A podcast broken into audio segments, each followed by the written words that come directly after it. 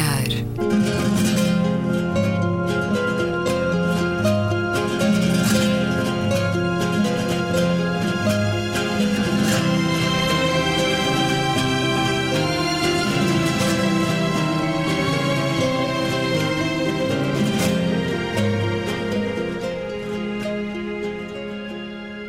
Bem-vindos a Um Certo Olhar. É uma conversa na Antena 2 com Gabriela Canavilhas, Luísa Schmidt, Manuel Jorge Marmelo e Luís Caetano. Manuel Jorge Marmelo, jornalista e escritor, acaba de publicar na Quetzal novo romance Macaco Infinito. Manuel, bem-vindo à Antena 2, a este programa. Vamos, claro, olhar a tristeza e a dureza que sentimos a propósito do massacre em Nice, perto de 100 mortos na altura em que conversamos, muitos feridos, crianças, histórias terríveis que os jornais, os média nos eh, vão dando. A ocorrência dos atentados na Europa tornou-se regular. Cada atentado é um estreitar do caminho para uma Europa numa encruzilhada cada vez maior. Gabriel Canavilhas, que podemos dizer quando tudo isto se torna recorrente, quando o horror ganha novas formas, novos contornos, a Europa tem de mudar algo para que nada disto volte a acontecer? Por mais que sejam recorrentes e que voltem a acontecer tragédias com esta dimensão, eu acho que elas nunca deixam de nos chocar e de ter o efeito como se fosse a primeira vez. Uh, sinto-me sempre ingênua perante a capacidade uh, dos outros perpetuarem e, e, perpetrarem um horror como esta dimensão. Nunca se está preparado. E estava em alerta isto. para atentados terroristas? Eu acho que estava distendida depois de ter acontecido o europeu de futebol em que todos os, os, mecanismos foram acionados para a proteção, em que eh, de alguma maneira correu tudo muito bem, porque os mecanismos funcionaram, não houve qualquer tipo de perigo, pelo menos que fosse que fosse público, revelado. e portanto houve uma distensão. Uh, e este, este ataque surge quando ninguém já espera uh, sequer. O, o, facto de ter acontecido no dia 14 de julho, no dia da Bastilha, mostra a importância que estes tipos uh, dão aos símbolos, aos símbolos de identidade do Ocidente este símbolo da liberdade, este símbolo eh, da libertação, um símbolo fundacional, digamos assim, de, de, de, muitos princípios depois que vieram a ser princípios fundacionais da democracia no futuro uh, e depois da construção europeia. Uh, não esqueçamos que os símbolos das Torres Gêmeas e outros símbolos uh, foram muitas vezes os alvos principais de ataques terroristas, eles têm esta, esta cirurgia, este, esse teu, na, esse teu plural escolha. e esse teu grupo eh, encaras este homem, Mohamed Boulel, 31 anos, encara-lo como fazendo parte do mesmo grupo que até agora tem perpetrado os vários atentados, um radical islâmico, apesar de sabermos já a hora que conversamos que ele não frequentava a mesquita, que bebia álcool, comia carne de porco, fumava, drogava-se, um tipo com cadastro. Estamos aqui a falar das mesmas razões, das mesmas isto, causas? Isto pode ser visto de duas maneiras. É muito cedo neste momento para sabermos os detalhes e eh, até que ponto as ligações desta personagem existem ou não com uma rede consolidada e estruturada. Mas pode, a pergunta está muito bem colocada. Pode ser visto de duas formas. Por um lado, faz parte, sim, uh, de um movimento, de um dinamismo, de uma dinâmica que está em curso, uh, de rebeldia e de, de, de, manifestação de uma posição de gente ligada à religião islâmica, a um radicalismo islâmico, melhor dito, que uh, manifesta através de atos radicais, assassinos e criminosos de, de uma forma ou de outra, a sua, a, o, seu, a sua, o seu antagonismo perante as formas de vida do Ocidente.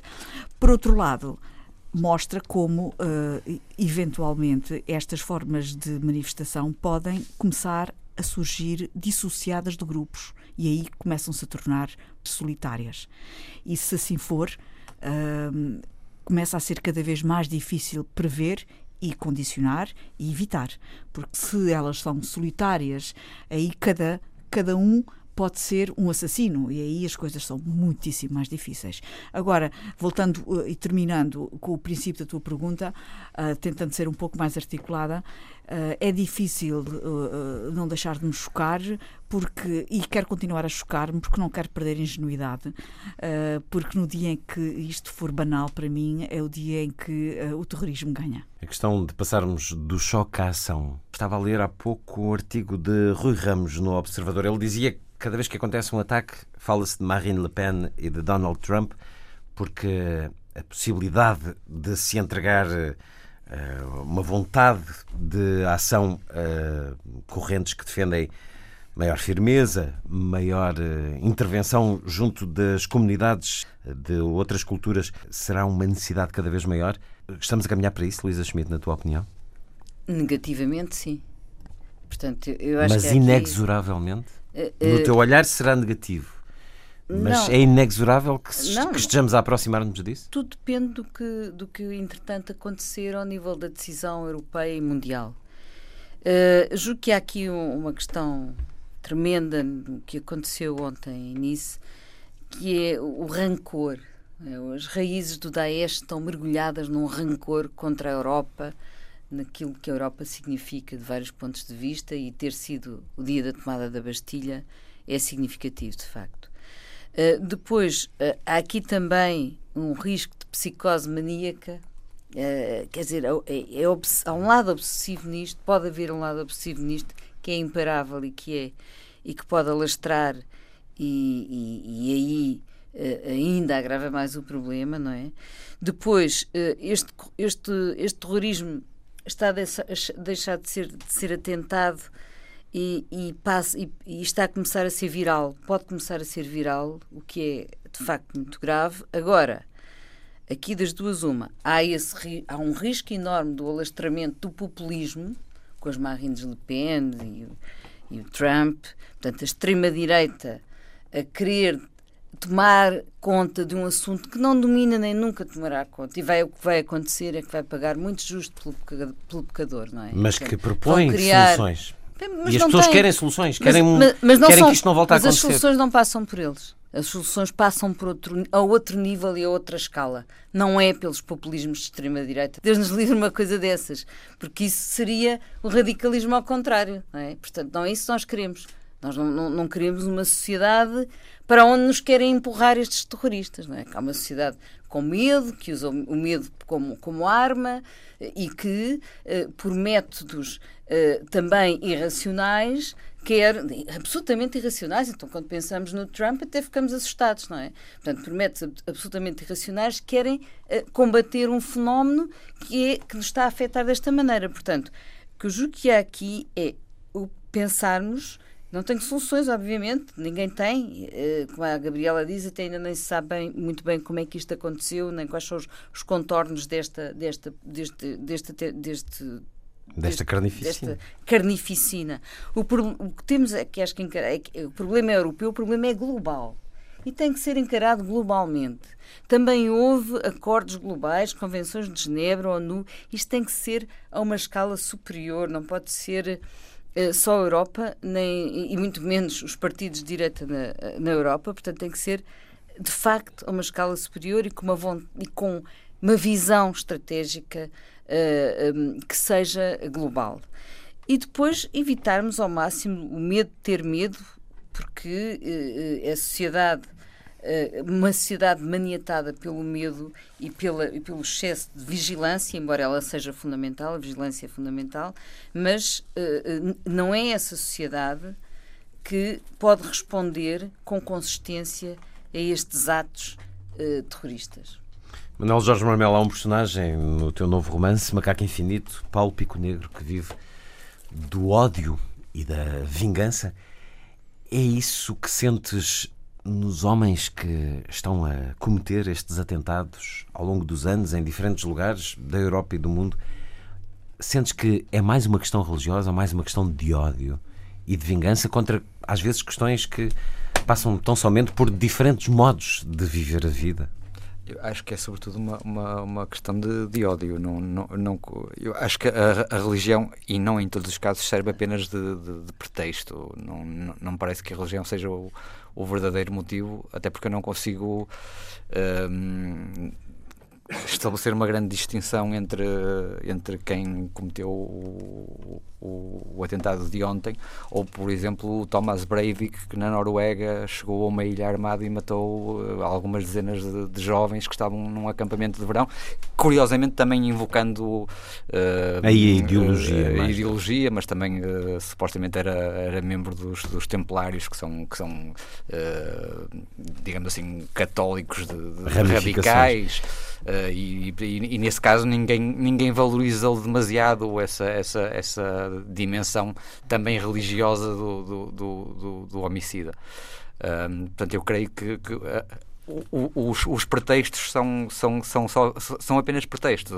É, é sobretudo uma questão de, de ódio, uma questão de, de, de desequilíbrio mental. Que, que, quem comete um, homicídio, mesmo que seja um homicídio individual, eh, passa sempre por um, na minha opinião, eh, passa sempre por um, por um momento de, de profundo de ausência de razão que, nos que permite dar o passo entre, entre a normalidade e a normalidade que é matar outra pessoa, outro, outro ser vivo. Sendo que aqui falamos de um tipo aqui, que avança durante largos claro, minutos. É, é, é isso, é estamos perante, perante pessoas que são cujo desequilíbrio é muito mais profundo, eh, que, que, que, que, nestes casos implica alguma premeditação e, e, preparação, o que só agrava a questão, mas, não, mas não, não, não, não deve iludir o fundamental. São pessoas hum, doentes, pessoas de algum modo alienadas da, da, da, da nossa sociedade e que, e, e, que estão e que encontraram de repente uma, uma uma, uma, uma justificação institucional, um enquadramento institucional que, que atualmente é o, o Daesh, há, há 20 anos era, era, eram os radicais do, do Afeganistão. Uh, a justificação pode ir mudando, mas eu creio que o, a, a causa de fundo é, é, sempre a mesma. São, primeiro, desde logo, uh, tremendas desigualdades. Uh, tivemos, tivemos durante séculos um um, um, sistema em que a Europa funcionou como, como cabeça um, de, de, um, de, um, de, uma série de processos de colonização que, que, que evidentemente criaram ódios locais nos, nos sítios colonizados. Há gente que do norte da África atravessa o Mediterrâneo, como também acontece neste teu romance recebendo deste lado muitas vezes uma resposta de, de, exploração, mas da mesma maneira que esses radicais e esses desequilibrados que cometem os atentados encontram na religião as suas justificações as sociedades europeias, e estamos aqui a falar de uma carnificina que aconteceu num dos lugares mais nobres da Europa, na Côte d'Azur, num, num lugar esplendoroso, no tal mar Mediterrâneo, onde tantos terão banhado ontem à tarde para morrerem à noite, crianças, inclusive o mesmo mar atravessado uh, com, com risco e com morte também pelos que procuram melhores oportunidades, mas os povos europeus vão encontrar cada vez mais, nesses que procuram melhores oportunidades, o alvo da sua raiva? Sim, eu creio que sim, que infelizmente vamos caminhar para aí por muito por muito que seja óbvio para, para pessoas inteligentes que, que como, como diziam há bocado, uh, nos vamos provavelmente entregar a regimes muito parecidos com, com, o, com o regime que está na, na origem do, do o que o Daesh pretende implementar, ou seja, o Daesh vai acabar por ganhar a guerra no dia em que nós uh, uh, chegarmos ao ponto de exigirmos regimes totalitários na Europa, estaremos muito mais próximos do Daesh. Mas até como com a tua experiência jornalística, entendes que cada novo atentado são mais um, umas percentagens na votação de Marine Le Pen em França, por exemplo? Hum, creio que sim, muito provavelmente sim. Uh, o, o, os eleitores, como, como uh, no, na sua função de rebanho, funcionam muito por, por, esse, por, por, por esses estímulos, estímulos desse, desse, desse género. E eu temo que, que a coisa possa, possa complicar-se bastante por esse lado. E, e, e, como, e como dizia, uh, permitindo ao, ao Daesh ir a, a pouco e pouco ganhando a guerra.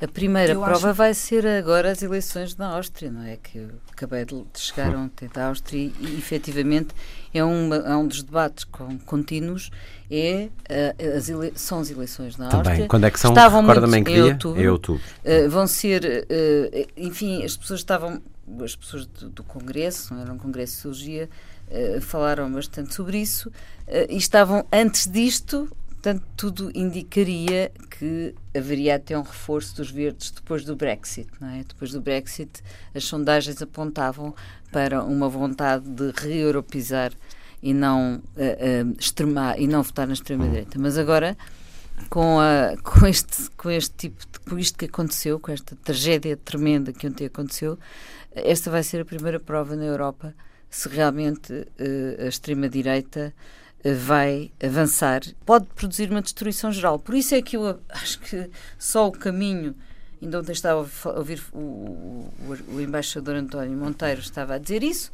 É o único caminho possível é fazer umas é juntar e criar aqui uh, um acordo de Genebra, convenções, por as pessoas, porque este é um problema global. Portanto, é. ou isto é, é sobe de escala e é de facto encarado e encontra-se formas inteligentes e novas de lidar com isto, para além daquelas que já sabemos, da segurança e tudo isso, ou então. É possível lidar com isto? É possível lidar com alguém que aluga um caminhão e faz isto?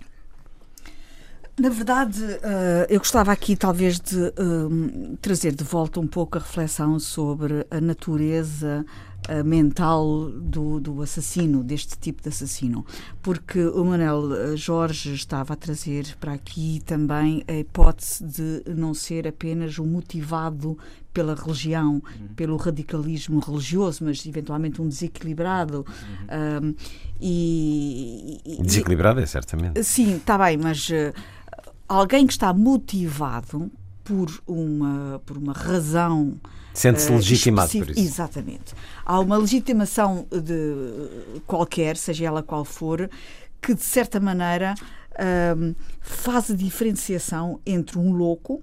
Uh, sem, sem argumento, sem base para o ato, e alguém que o faz com uma motivação.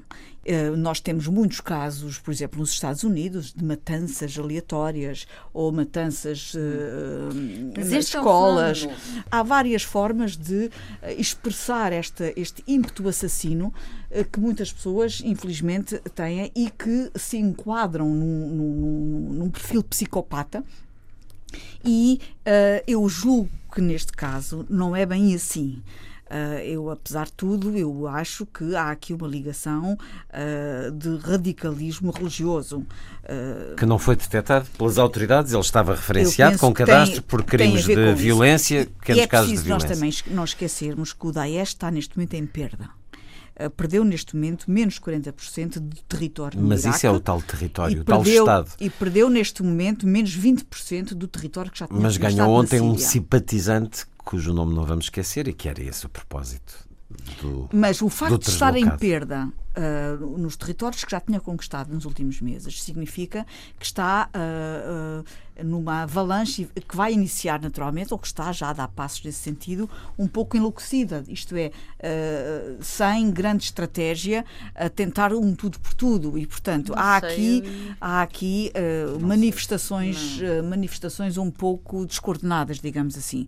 E isto significa que o, o, inimigo está ferido e, portanto, o, este inimigo está ferido e está menos controlável e, e está muito perigoso, extremamente perigoso.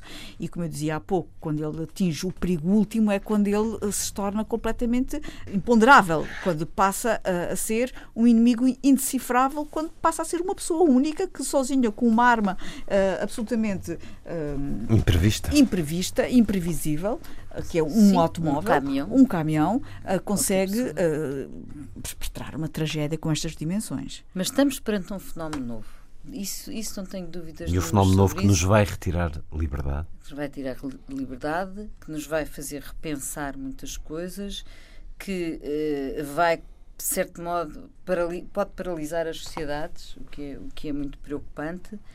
Uh, pode criar atos de reciprocidade dos atos terroristas, como já aconteceu em, em França. Ele não, não chegou a acontecer porque ele foi apanhado, nós já falámos disso aqui. O tal francês que queria, que queria perpetrar atos de terrorismo contra os terroristas, não é? E por esta capacidade de vir algo que não, está, não é controlável por nenhum Estado. E é por isso que, eh, que é quase como que o terrorismo chegou ao nível 2. É interessante que a França, que é um dos países que tem mais uh, imigração, uh, de, de, de, naturais do norte da África. É um, um país onde sempre, uh, enfim, eles foram integrados e recebidos, nunca fechou as portas, nunca lhes foi hostil. E é um país que tem sido muito maltratado por eles. Enfim, ficamos mesmo num programa que se faz de conversa, muitas vezes sem saber o que dizer, as palavras a faltarem perante o terrível que é ler as histórias de, daqueles que perderam a vida nesta quinta-feira à noite, num lugar tão bonito. Eu, já agora, se, se, me, se me permites, só, eh, há pouco falávamos do, do Donald Trump. Eh, eu, eu, gostava só de recordar que, que, que eh, aquilo que nós temos procurado defender, as regras do Estado de Direito, começaram a, a a ser violadas por, por nós, a lutar, a lutar no Iraque, por exemplo. O modo como a guerra do Iraque foi lançada, ou o modo como o, o, o governo dos Estados Unidos decretou a pena de morte do, do Osama Bin Laden sem nenhum julgamento já é uma já, já é uma capitulação do Estado de Direito já é uh, foi um seja, caminho incendiário seja, quando, quando, quando, o Ocidente devia ter dado o exemplo como fez por exemplo no final da Segunda Guerra Mundial julgando julgando os assassinos alemães num tribunal como como deve ser como como deve ser num Estado de Direito o, o, o que nós fizemos neste caso foi exatamente ao contrário foi uh, passar a jogar com, a, com as armas do adversário e, e começamos a perder a guerra aí. E a guerra do Iraque abriu a caixa de Pandora isso aí está mais do que, do que à vista. E falámos disso a propósito do relatório Chilcott e de Tony Blair. Na última semana é uma Europa que permanece cada vez mais num estado de inquietação, de pessimismo, apesar da festa do futebol, iremos ainda falar sobre isso, mas atravessamos também dias em que a falta de união e de propósitos comuns entre os Estados europeus somos nós próprios o centro de uma questão de falta de união quando os ministros das Finanças aprovam que sejam aplicadas sanções a Portugal, cumprindo quase que obedientemente as palavras do ministro das Finanças alemão, Wolfgang Schäuble, e por isso, apesar de o déficit público acima dos 3% do PIB ter sido já ultrapassado 114 vezes por outros Estados-membros, a Europa decidiu castigar com sanções Portugal e Espanha por uh, o terem feito podem naturalmente ser sanções zero, ausência de castigo objetivo, mas a mensagem está dada, a acusação e a manifestação de arrogância de uma Europa para com os dois países do Sul está dada. Isto não está a correr bem na Europa, Manuel Jorge Marmel. Não é este o caminho de todo para que possamos constituir na Europa um continente, lá está, referencial uh, em termos de valores, direitos, deveres? Eh, embora as sanções que estão, que estão a ser decididas uh, digam respeito ao governo anterior, e, e convém não esquecer, porque eu acho que, as, que, que, que os médios muito, muito disto joga-se na confusão que, que, existe entre o governo que, que não cumpriu o déficit e o governo que vai pagar a, o governo que vai pagar, quem vai pagar somos nós, objetivamente, mas, mas o, o, governo que vai ter que, que vai ter o ónus de, de, de, de, de, de, dar resposta a essa sanção ou à criação de mais austeridade, como já, já, já foi dito que se Portugal apresentar uh, medidas que permitam uh, repor a economia na, na, na, ordem, que se calhar não é preciso sanções e tal, ou seja, isto é essencialmente um, um método de pressão. E nesse sentido eu acho que era mais ou menos expectável que isto viesse a acontecer mais tarde ou mais cedo. Ou seja, uh, as instituições que de facto definem regras neste domínio, as instituições financeiras internacionais dificilmente iam eh, conviver amenamente com um governo em Portugal que é, eh, que é liderado e assumido pelo PS, mas que é sustentado depois no Parlamento por, por, dois partidos bastante à esquerda daquilo que é normal na, no, nos governos europeus. É, isto, é, uma situação que era, hum, do meu ponto de vista, relativamente expectável e não, não irá ficar por aqui. Certamente a pressão irá aumentar. Um, porque provavelmente o, o, o Dr. Durão Barroso, como, como uh, uh, executivo da, da, Goldman Sachs, passará a ter muito mais poder agora sobre estas coisas do que tinha enquanto, enquanto uh, líder da, da, da Comissão. Havia ontem uma ministra de Durão Barroso, Manuela Ferreira Leite, a dizer o mesmo que acabaste de dizer, que isto é uma medida ideológica da Europa contra um governo de esquerda, mas Estamos a chegar a um ponto de falta de vergonha? Creio que sim, que se a própria doutora Manuela Ferreira Leite diz isso, é, é, talvez não, não, não andemos muito longe da verdade. Luísa Schmidt. A seguir ao Brexit, aplicar as sanções a Portugal e a Espanha é contribuir para a desagregação e para a fragmentação e não para a unidade europeia. Acho que isso é claro. Mas e... se é claro, porquê é que o fazem? Pois, porque, eh, porque neste momento essa, essa equipa que, que está a jogar na fragmentação está mais forte eh, e por isso eh, julgo que aí é um grande erro, é um grande erro por parte da União Europeia. deveria ter, retirar lições, justamente deveria ter retirado lições do Brexit e não, e não o está a fazer. Deixa-me perguntar-te, Jean-Claude Juncker é um idiota? Jean-Claude Juncker quer dizer, não é um idiota. Eu não sei se ele é um idiota, mas quer dizer, uma, uma pessoa com o perfil dele chegar uh, à União Europeia depois do, do, que aconteceu no Luxemburgo, uh, enfim, uh, tem que se lhe diga. De qualquer maneira, parece que não está ali a fazer nenhuma figura, tal como aliás o Durão Barroso era maniatado pelo Schäuble, não é? Portanto, não, não, não está a decidir nada está a ser o mais. É, é, é o problema da, da, da, Comissão Europeia e da maneira como nós não nós, como cidadãos, não estamos completamente fora e distantes de qualquer tipo de decisão que, que, que a Comissão, que a Comissão uh, tome. Portanto, aqui há um problema que é preciso repensar na Europa e que é preciso uh, uh, reformá-la, de facto, desse ponto de vista. E o Brexit, embora seja tenha várias leituras, uma das leituras também é essa. Nós queremos outra Europa. Agora, a reação da Espanha ao tomar medidas, aquele imposto sobre as empresas para equilibrar as contas, uh, quer dizer, ao mesmo tempo que toda a política de direita da Espanha uh, foi aligeirar a vida das empresas, agora há uma medida uh, contrária. Eu acho isto muito estranho e até contraditório. Eu, sinceramente, acho, por exemplo, o caso da Irlanda é interessante. O que é que a Irlanda fez? A Irlanda, que aumentou 26% do PIB, Uh, uh, com o que é que fizeram? Fizeram impostos quase zero para as empresas uh, e o que não cobram às empresas, no fundo, vão cobrar em impostos porque há mais emprego e há mais atividade comercial e, e, e tudo isso. Pode ser um caminho, não estou a defendê-lo, mas acho que pode ser um caminho. Depois, em relação a Portugal, depois do que foi dito não é, pelo governo português, eh, eh, não seria absolutamente ruinoso para a autoridade deste governo vir dizer que aceita as sanções. Desse ponto de vista, eu acho que o, Costa, o, António Costa está a ser inteligente e está a ser coerente. Portanto, que aceita no sentido de tomar medidas do ponto pedido sim, da. Sim, quer dizer, ele não aceita. Ele não aceita as sanções e, portanto, estamos, não estamos com as contas certas como dizia o Manuel, por causa do governo anterior, não é? Todo o problema uh, do encapotamento, do dinheiro escondido, fosse da EDP, fosse da, do, do Banif, não é? Não ficámos com as contas certas e o António Costa está a fazer uma coisa inteligente, do meu ponto de vista. Uh, se houver sanções monetárias, monetárias uh, ele vai provavelmente pegar nisso e dizer sabem quanto é que custou quanto é que custou aquilo que o governo anterior fez a cada português caso venham sanções, a sério, porque também pode ser uma pressão, não é? Pode ser apenas manter a pressão. Mas os chamados mercados gostam muito dessas pressões, dessas gostam, eh, referências, aumentam... indicações, aproveitam para ganhar mais dinheiro. Exatamente, exatamente. Portanto, a pressão já é má. A pressão já é má, não é? A pressão já é má. Basta, basta de repente falarem para imediatamente aumentarem os juros da dívida e todo esse problema. Mas caso venham sanções, o que é que ele pode fazer? O, o, o nosso primeiro-ministro, pode, neste momento, com a taça de Portugal, que foi um grande ânimo para. É um bocadinho mais que a taça de Portugal. Pressões, não, não, mas eu estou a dizer o ânimo da sociedade. Portanto, neste momento, provavelmente, se, se, houvesse eleições, ele se calhar conseguia ganhar e até com a maioria absoluta.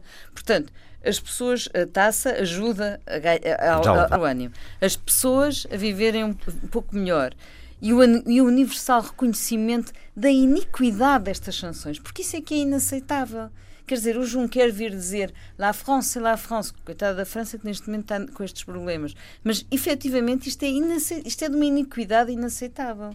Portanto, as pessoas já perceberam que há uma injustiça nestas, nestas sanções. Acho muito bem que o António Costa mantenha a sua posição. Gostava de trazer aqui o ponto de vista de alguém discordante de, do que está a ser a opinião unânime, mas se até Manuel Ferreira Leite uh, expõe com tanta clareza a sua crítica a estas sanções, Mas uh, há sempre quem diga, uh, nomeadamente no governo anterior, Gabriel Canavilhas, que se não foi cumprido um, uma regra, uh, tem que haver uma punição. É, mas temos várias vozes concordantes. Durão Barroso, em relação às sanções, depende muito do que o governo português agora fizer. O mais importante para os parceiros europeus é averiguar até que ponto é que Portugal está verdadeiramente decidido a manter as reformas estruturais e a manter a prudência orçamental. Durão Barroso. Portanto, há, e, e sabemos que uh, o ex-presidente Cavaco Silva, no último Conselho de Estado, foi também foi uma voz do consenso a favor, portanto, de, de, de, eh, de sanções. Portanto, não faltam vozes, apesar de tudo, uh, favoráveis às sanções. Mas eu acho que no meio de tudo isto houve uma voz que foi honesta e verdadeira. E eu, eu uh, saúdo, como sabes, sempre que as pessoas são abertas e verdadeiras. E essa voz foi da Maria Luísa Albuquerque quando ela disse: Se eu ainda fosse Ministra das Finanças, esta questão não se estaria a colocar para Portugal neste momento. Ela tem toda a razão.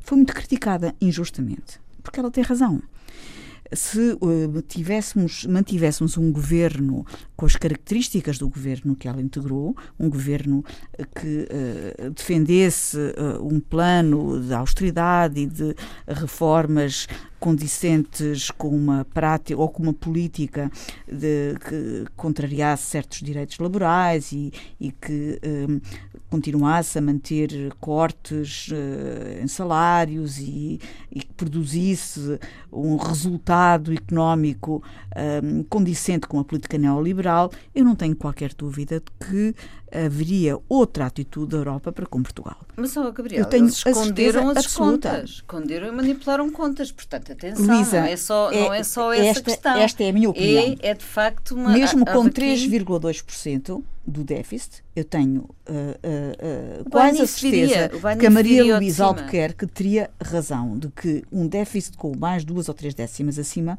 não teria tido a mesma repercussão que tem neste momento na Europa. Eu acho que ela tem razão. Agora, não há dúvida que a Comissão Europeia não está a perceber nada do que se está a passar na Europa neste momento. Porque, neste momento, a União Europeia tem muitas outras preocupações, deveria ter e deveria estar a perceber que a razão do Brexit é precisamente atitudes deste género. É não perceber que, as, que aquilo que importa neste momento é, é, resolver os problemas que a Europa tem, resolver os problemas dos desajustes do, do modelo do euro, que deram como resultado estas discrepâncias uh, uh, nas economias das, dos países mais frágeis, que os desajustes uh, de, de, dos, das regulações das instituições financeiras deram como resultado estas dívidas soberanas que continuam a ensombrar o desenvolvimento de cada um dos países da Europa. Portanto, estes são os grandes desafios que a Comissão Europeia se devia preocupar e não é penalizar países que ainda por cima fizeram aquilo que a própria Comissão Europeia mandou fazer durante quatro anos. Portanto, isto é um disparate que não tem, não tem uh, designação. Para além disso, há outra questão muito importante. A Alemanha, do Sr. Schäuble, a Alemanha está também em incumprimento com o Tratado Orçamental. E ninguém se preocupa em sancionar a Alemanha. A o Tratado Orçamental é que, penaliza, que penaliza os países com déficit acima de 3%, também penaliza os países com excedente na balança comercial acima de 4 a 6, entre 4 a, a 6%. E a Alemanha já vai com 8% de excedente comercial. E, e, portanto, as mesmas, exatamente as mesmas razões que levam a uma penalização por nosso excedente de déficit são exatamente as mesmas razões que deviam levar a Alemanha a ser sancionada por ter um excedente de balança comercial. E ninguém está a penalizar a Alemanha por isso. Portanto, tudo isto não faz sentido. Não, não faz, faz sentido nada, a Alemanha pedir dinheiro e receber é ainda juros negativos Isto trata-se de uma humilhação a países mais frágeis aos, aos países uh, da Zona Sul, de, os países que ninguém respeita, e trata-se também de sinalizar que países como Portugal, que tem neste momento um governo orientado à esquerda, são países mal vistos pela condução uh, da Europa, que é não, claramente isso, uma condução isso, uh, liberal com uma orientação Eu acho que dá a ideia que a Europa não quer que Portugal tenha um governo uh, de esquerda. Isso aí, claramente. É? E, e, portanto, concordo que, o país, um país pode passar por grandes humilhações, mas tem de haver um ponto em que há mínimos de, de dignidade, de soberania que não podem ser transgredidos. E eu uh, assisti agora a comunicações feitas por colegas da Grécia absolutamente uh, absolutamente impressionantes o que se passa na Grécia. Não é? nós, não, nós, mesmo assim, com tanta mediatização, não temos bem a noção da gravidade e da dimensão que todo o problema da Grécia assumiu e, e não queremos que isso aconteça em Portugal. Dizer, Quando dizes essas medidas de humilhação, medidas de austeridade? Não, medidas de austeridade, mas que levaram levaram a, a, situações absolutamente caóticas e críticas. A Grécia vive, vive um momento absolutamente socialmente toda a pobreza, o desemprego, dizer, é um, destruíram um, um, um, país, não é? Destruíram um país. E de cada vez, nós sabemos que cada vez que a Alemanha, o Schäuble, encostava a Grécia à parede, a subida de juros da dívida pública da Grécia aumentava exponencialmente, como aliás a nossa e a da Itália e a da Espanha. Portanto, tem que haver aqui uh, uma nova forma de reunir, retracinho, unir a Europa que não passa pelas sanções, nem por esta humilhação ao Sul. Humilhação e a resposta violenta que dela tantas vezes resulta é como se estivéssemos a falar do teu novo romance, Manuel Jorge Marmelo, Macaco Infinito. Vamos conversar um pouco sobre ele, porque de facto há muito de essencial no que temos estado até aqui a conversar uh, também nesta história que escreveste, que se passa no Bar Mitzvah, essa casa de paz, esse bordel que é muitas vezes olhado aqui como se de um grupo animal se tratasse, onde a comida e o sexo são as necessidades básicas e o motor do comportamento humano um personagem tomado pelo ódio, pela frieza, pela vingança. Um dono desse, desse bar, desse bordel, Paulo Pico Negro, um tetraplégico, se bem que uh, consiga ainda movimentar as mãos quando quer e que é movido então pela, pela vingança sobre, sobre as mulheres e sobre o acaso, um africano imigrante ilegal que atravessa o Mediterrâneo. E no centro deste romance, uma, uma teoria, um teorema, a do macaco infinito, Leio aqui um excerto do livro que é agora publicado pela Quetzal. Tal como sucede com as restantes atividades do Acaso, a diligente datilografia em que gasta parte do seu tempo resulta de uma ordem direta de Paulo Pico Negro, em cuja origem está uma metáfora evolucionista que costuma ser atribuída a Charles Darwin, de acordo com a formulação mais corrente do paradoxo. Um macaco qualquer, posto a escrever à máquina por um período de tempo infinito, acabará por escrever algo equivalente a uma obra de William Shakespeare ou à Bíblia. Amantes da possibilidade de arruinar a poesia e o sonho, os matemáticos e outros burocratas dos números reduziram o macaco infinito a uma equação matemática e demonstraram mesmo a sua probabilidade estatística. Numa universidade inglesa, em Plymouth, os investigadores chegaram a testar a teoria, encarcerando seis macacos durante o mês, numa sala cheia de computadores. Da experiência resultou um monte de folhas em que os símios demonstravam grande preferência pela letra S, mas também pelo J, pelo L e pelo M, mas onde não havia uma única palavra completa, em inglês pelo menos. Sentado diante da máquina de escrever, Abdul Majid Acaso é a cobaia de uma muito particular tentativa de comprovar a teoria do macaco infinito. Paulo Pico Negro sabe que o preto não dispõe de todo o tempo do mundo e que por isso não escreverá algo que possa ser comparado com Hamlet ou com Sonho de uma Noite de Verão. Espera ainda assim que o acaso seja capaz de produzir uma obra literária digna, tendo a seu favor o facto de partir de um patamar da escala evolutiva ligeiramente superior ao do macaco. Depois oscilamos também entre grande pintura, entre Le Demoiselle d'Avignon, de Picasso, que podemos ver no MoMA, ou uh, O Jardim das Delícias Terrenas, de Hieronymus Bosch, que está aqui mais perto, no Prado de Madrid.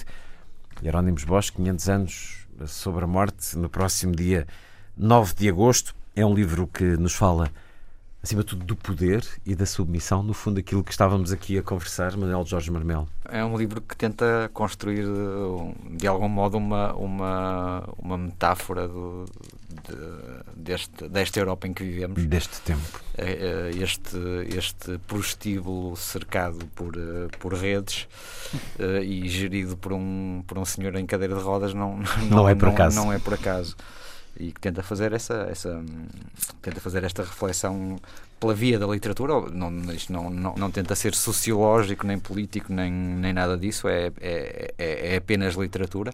Mas é, tanto quanto eu tanto quanto eu entendo a literatura é, é, é ou pode ser uma forma de de através de, de, de, da ficção e da metáfora, uh, levar as pessoas a, a, a refletirem sobre, sobre, a vida que têm e sobre o mundo à sua volta. E, portanto, é isso que eu tento fazer uh, neste, neste livro. Esse homem numa cadeira de rodas tem poder, tem um pequeno poder, uhum. mas para aquelas pessoas que o rodeiam, nesse pequeno núcleo, nesse pequeno mundo, elas sentem-se atraídas por esse poder, gostam de.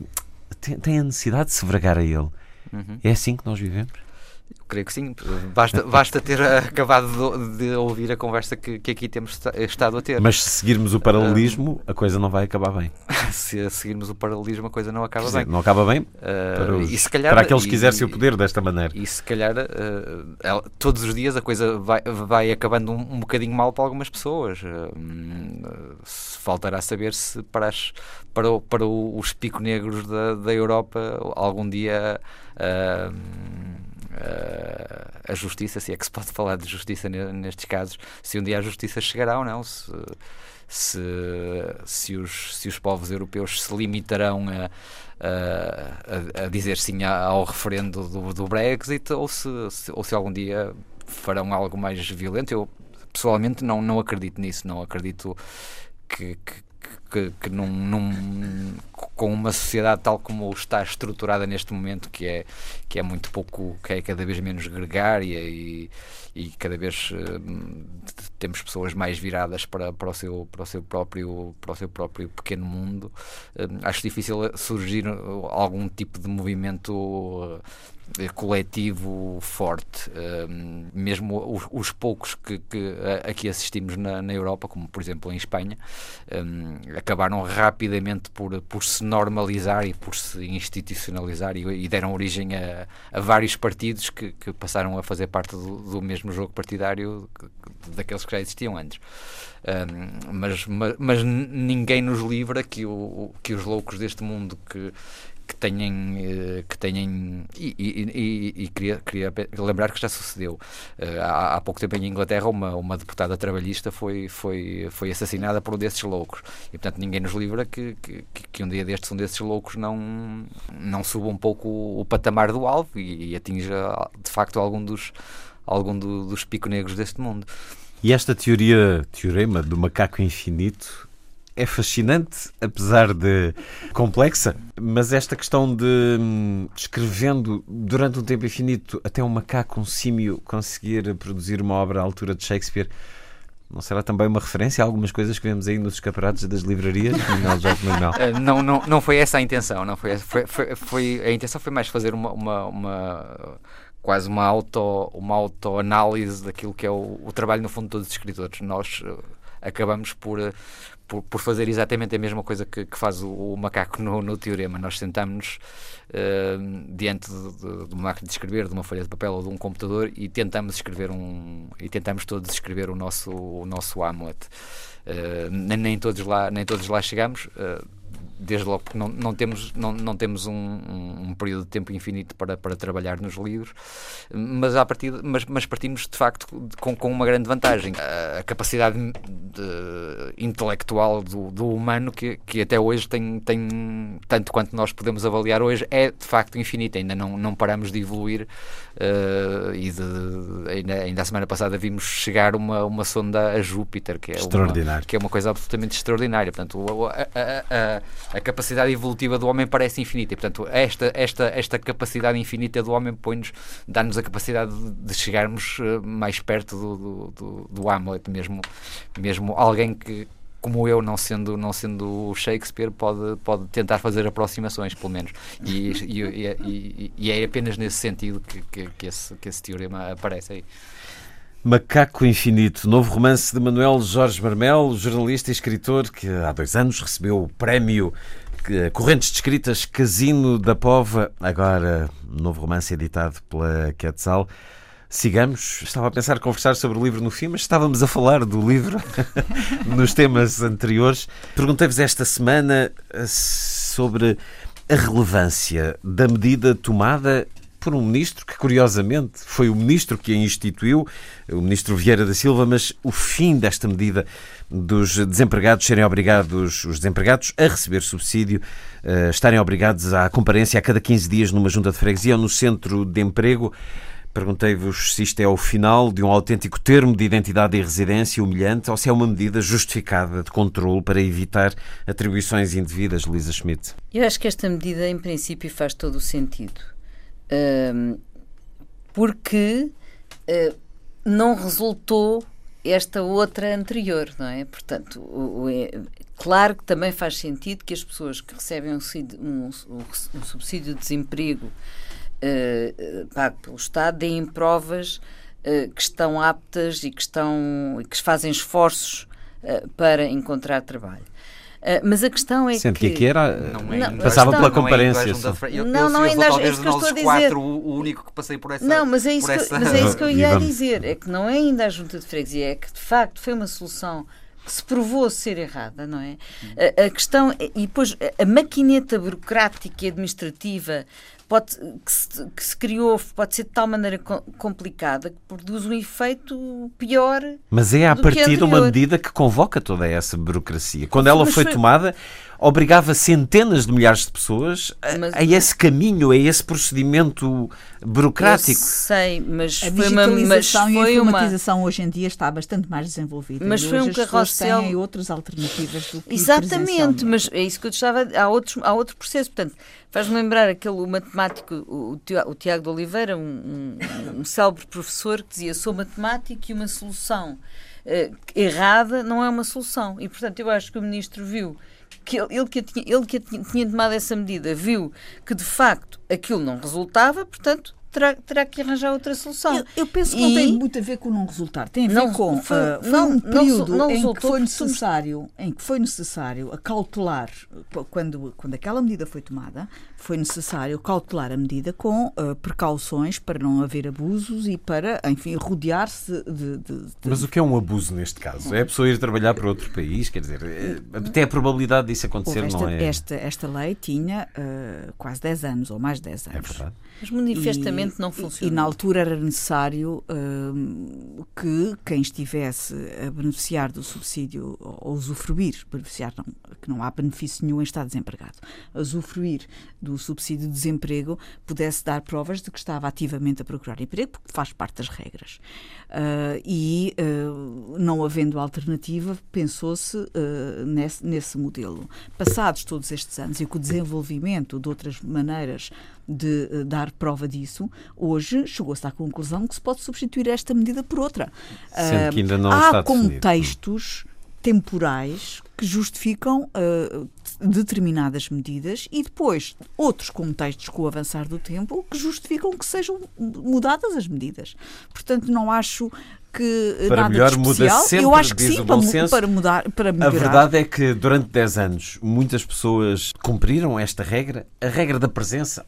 Creio que há, e Manuel Jorge Marmelo então que experimentaste esta medida, uh, havia necessidade muitas vezes de apresentar uh, provas de que as pessoas tinham respondido a anúncios de emprego, sendo que isso é tudo tão, tão falível, tão, tão não, frágil, não, mas acima não, de tudo... Não, parece, não me parece mal. É agora, a que... obrigatoriedade de presença num lugar de 15 em 15 dias, julgo para comprovar que a pessoa não foi trabalhar para outro lugar, dentro ou fora do país, o que é que sentiste? Até estamos, estamos a falar de ir à junta de freguesia pôr um carimbo num papel. É, é, isso, que, é isso que, que os desempregados eh, até outubro que, ainda, ainda terão que fazer. Ainda têm, têm a continuar a fazer. Uh, portanto, não serve objetivamente para nada, eh, exceto para, para, para, para dar trabalho às para pessoas humilhar uh, o, o, desempregado que, no fundo, está a, a, a, a beneficiar, a beneficiar de, de um de um direito que conquistou uh, após descontar anos para a segurança social. Uh, é, apenas isso, é apenas uma humilhação para pôr um carimbo, uma coisa puramente burocrática. E eu acho que os meios de prova de, de, presença de que, a, de que a doutora Gabriela falava uh, são hoje exatamente os mesmos que eram há 10 anos. Já existia e-mails há 10 anos. Eu, eu acho que, que, a lei só muda neste momento. É, é uma daquelas coisas em que, há, em, que se, em que se percebe a vantagem da, da, da, da, do acordo parlamentar que temos neste momento. Ou seja, é claramente o, o, o PCP e o Bloco de Esquerda que forçam o PS a rever esta esta lei absolutamente, esta regra absolutamente iníqua no, no meu ponto de vista e, e falo por, por experiência própria porque uh, a, a, mim não, não, não, me custava, não me custava, na verdade, nada sair de casa e descer a rua, porque a, a minha junta de freguesia, felizmente, fica muito próxima da minha casa, não me custa nada e, e quando estava solo até sabia bem o passeio, uh, ir, a, ir, descer a rua e, e, voltar a subir. Mas é a, a humilhação de ir a um sítio provar que não se está uh, na, na, praia naquele dia. No fundo, hum. estamos apenas a provar que naquele dia não estamos na praia àquela hora. É um e, termo de identidade. E levamos um, um, carimbo, um carimbo num, num papel. Estamos, apesar de diferentes olhares, todos de acordo, de acordo. e para melhor. Muda-se sempre, infelizmente. 10 anos durou esta medida. Bom, uma vida inteira vai durar na nossa memória o prazer, o gosto, uma alegria que tem muito de irracional também, que experimentámos no último fim de semana.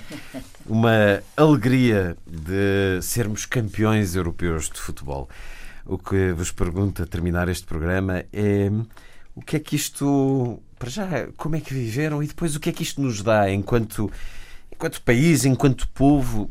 Estivemos aqui a falar de coisas muito tristes e sombrias, algumas delas terríveis e dramáticas. Uma alegria que é só um jogo de uma bola com 22 jogadores a correrem atrás dela Gabriela Canavilhas, o que é que ganhamos para além da taça de campeões europeus de futebol? Foi uma grande sensação de autoestima uh, coletiva. E o país ganha muito com esta sensação de que coletivamente somos bons. A ideia, somos bons, somos os melhores da Europa numa atividade, seja ela qual for, e neste caso uma atividade que mobiliza milhões e que uh, apaixona multidões, isto traz uma sensação de, de, satisfação coletiva enorme. Isto dá alegria às pessoas e acho que as pessoas precisam muito de, de sentir alegria, sentir satisfação e essa satisfação quando é coletiva, quando une o povo numa só amálgama, uh, tem efeitos uh, terapêuticos à alma uh, inestimáveis e caiu como uma luva nesta altura. Foi muito bom, muito bom. E, e, foi muito interessante ver como uniu pessoas desavindas, como uniu pessoas de todas as cores, de todos os, uh, de todas as, as, as, as, seitas e de todos os feitios. Experimentaste o irracional no momento? Experimentei um bocadinho. Perder completamente um a compostura toda? Uh, completamente não a perdi, mas, mas experimentei um bocadinho o irracional e, eu, e gostei. Achei que de facto é, é bom, é bom a gente de vez em quando se deixar abraçar por uma, ou de se deixar ir numa, numa euforia hum. coletiva, hum. uh, sobretudo quando ela é de cariz nacional. Gostei. Gostei muito. Muito positiva. Ora, tu estiveste Bem. na casa do Dr. Freud esta semana, uh, Luísa Schmidt. Isto em termos do ego é assim tão importante? E por causa do Freud, isto foi uma catarsis. Mas eu devo dizer que vi o jogo em condições muito específicas, porque estavam colegas de vários sítios do mundo e estavam quase todos por Portugal. Alemães, ingleses, americanos, canadianos, japoneses, hum. holandeses, portanto estava toda a, ainda por cima zangaram-se quando ficou tudo furioso quando o Ronaldo, o Ronaldo foi, foi, lesionado. foi, lesionado. e portanto foi uma verdadeira euforia e eu até tive direito a mais dois minutos de conferência no dia a seguir por causa deste assunto porque o, o requeri, não é? Portanto eh, foi, foi, foi, muito, foi muito entusiasmante e foi uma alegria e, e, como a Gabriela dizia, traz ânimo, traz autoestima, um, uma capacidade enorme de unir, com, de, de, nos sentirmos coesos. E outro fenómeno muito interessante, o das ex-colónias. Como é o festejo que houve em Cabo Verde, na Guiné, por causa do Ederzito, Ederzinho, não é? Na Guiné, Ederzito. Na Guiné, em Timor, as pessoas não dormiram para ver uh, o futebol. Portanto, em Moçambique, portanto, as ex-colónias, realmente é muito interessante, porque a questão central eh, dos estudos pós-coloniais, uh, o que eles fazem, no fundo, é que, é que parte, é, mostram que parte da identidade também está nos que, nos que os colonizaram naqueles que os colonizaram. E, portanto, uh, acho que foi muito interessante. E depois esta, esta heroicidade, uh, portanto, o herói, o nosso herói guineense, o Ederzinho, hum. que eu ouvi ontem, eu vi em, quando cheguei. Que é tão depois. simpático, não é? E É um tipo articulado, tão- e articulado. E no Exatamente. fundo é uma Exatamente. pessoa. E a avó, eh, portanto, foi mandado para Portugal, não é? Para estudar numa comunidade religiosa e de facto. Eh, teve ensino e tem é é uma pessoa com muito com muito Se bem articulada que às vezes o sempre- discurso se resume a um, se resume a um palavrão como eh, na Alameda e que foi transmitido, mas isso lá está. Essa É- parte é- eu não- é- é- é Essa catarse. parte não vi. Eu vi entrevistas Lá- que ele lá- fez na televisão Pois. e achei-o Não muito. Isso foi o posterior, na Alameda, Ah, onde os que jogadores foram recebidos eh, à segunda palavra. Digamos que teria sido conveniente um Foi, corte foi à terceira. à terceira. E Depois foi feriado. É, hoje é feriado, não é? Hoje é feriado. E depois o sublinhar disso. Ahm, Manuel Jorge Marmel, já tinhas experimentado esta sensação em termos clubísticos, mas em termos nacionais, o que é que isto traz de novo, de extra a um povo que tantas vezes vive ahm, com aquele sentimento que não consegue aquilo que outros Eu, conseguem? neste caso, vou, fazer, vou, vou ser o desmancha prazeres. Vou, vou, vou recordar que em 2004 a Grécia também foi campeã da Europa e está no, Está no estado e em que está é. no estado em que está. Eh, portanto, não, não, não, não sobrevalorizo estas. estas eh, é um, eu, eu gosto muito de futebol, adoro futebol.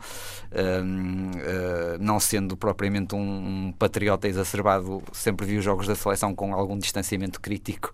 eh, e, e- mas, mas, mas exper- experimentei o, raci- o- o irracional quando me ajoelhei a festejar o facto de, ser- de ter sido o Ederzito a marcar o gol e andei nas filas de trânsito a buzinar como, como qualquer irracional adepto de futebol. Que Mas fomos não- quase todos. Mas nunca, nunca perco a. Nunca perco Mas a, a- nu- nunca, nunca deixo de ter os pés assentes no chão e, e- e consigo recordar-me destas coisas menos, menos agradáveis. Não, não, isto não. A, a- a não tal- há uma- não há a aqui uma tal- predestinação. A tal sensação de que aqui- somos os melhores, basta compararmos com o exemplo grego para perceber que É. não, não, não quer dizer nada. Entre o irracional saboroso que a maior parte de nós experimentou e o racional que, enfim, eh, não é que nos livre, obviamente, de situações eh, de economias e finanças eh, mais complicadas, mas sem dúvida que os portugueses, e não esquecer sempre os portugueses que vivem lá fora, e nomeadamente nesse extraordinário país que é a França, que os acolheu e onde eles fizeram um caminho com obstáculos, mas onde se afirmaram e onde se sentem bem hoje.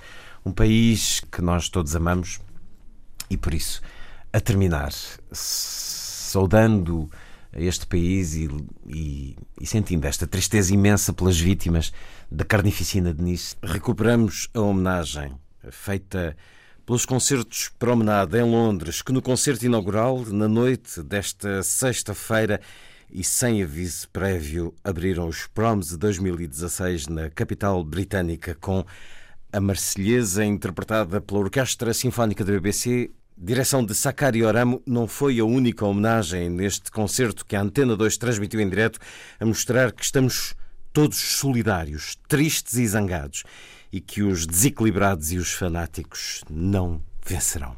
Também já não temos tempo para olhar a possibilidade de um golpe de Estado na Turquia, que vejo em aviso noticioso neste final de programa. Foi um certo olhar com Manuel Jorge Marmel. Manuel Jorge Marmel, muito obrigado por esta presença na Antena 2. Gabriela Canavilhas, Luísa Schmidt e Luís Caetano. Assim os desejos de uma excelente semana. Obrigado por estar com a rádio. Escutemos então a Marselhesa, tal como foi tocada esta sexta-feira à noite no Royal Albert Hall de Londres, a abrir a temporada 2016 dos Proms.